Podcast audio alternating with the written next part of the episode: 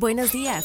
Bienvenido a Tu Shot Financiero para enterarte en pocos minutos de lo que está pasando en el mundo de los mercados financieros, las empresas y más. Nos encuentras todas las mañanas, de lunes a viernes, en tu plataforma de streaming favorita. Esto es Tu Shot Financiero, un podcast de Business Drive traído a ti por Inventa. Hoy es jueves 12 de octubre y estas son las noticias del día.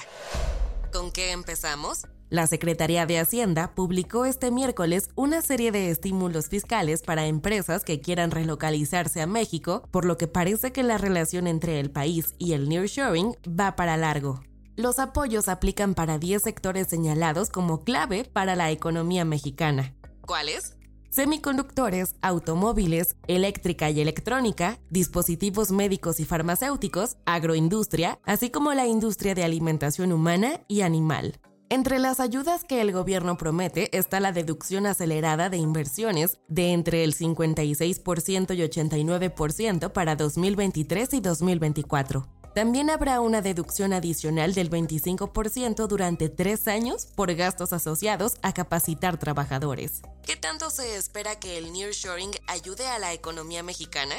El Consejo de Empresas Globales estima que el país puede añadir 2.5% a su Producto Interno Bruto en los próximos seis años si aprovecha esta tendencia.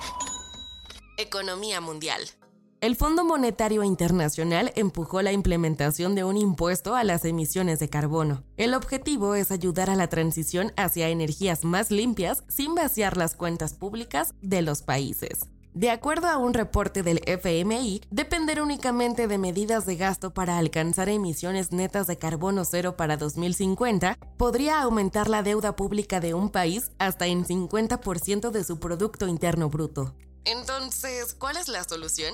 La agenda financiera lleva tiempo pidiendo un impuesto global a las emisiones de carbono para juntarlo con iniciativas como mejorar el apoyo financiero externo. Por ejemplo, la Unión Europea acaba de lanzar en septiembre una prueba del primer impuesto fronterizo al carbono en el mundo. La inversión en sostenibilidad ayudaría al mundo en el largo plazo, según un estudio de la Universidad de Oxford, que indica que hacer la transición a energías más limpias podría ahorrarle al mundo hasta 12 billones de dólares para el 2050.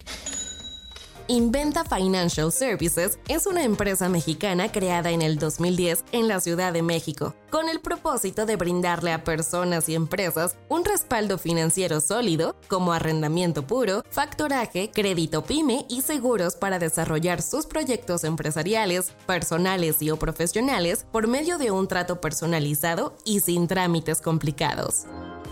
No te vayas sin saber estas.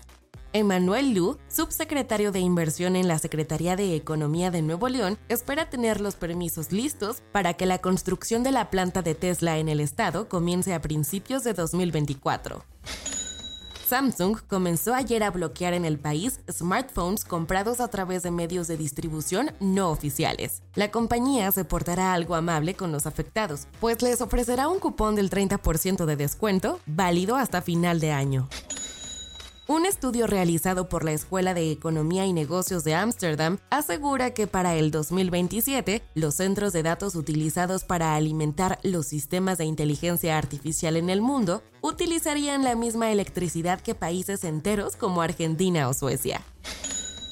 La policía de Israel anunció que su unidad cibernética bloqueó una cuenta del banco británico Barclays vinculada a la recaudación de fondos para Hamas. ExxonMobil anunció la compra de la compañía de exploración petrolera Pioneer por 59 mil millones de dólares. La empresa no podrá celebrar tan rápido, pues la adquisición seguro sonará las alarmas antimonopolio en Estados Unidos. Soy Daniela Anguiano y esto fue Tu Shot Financiero. Nos escuchamos mañana. Tu Shot Financiero es una producción de Business Drive.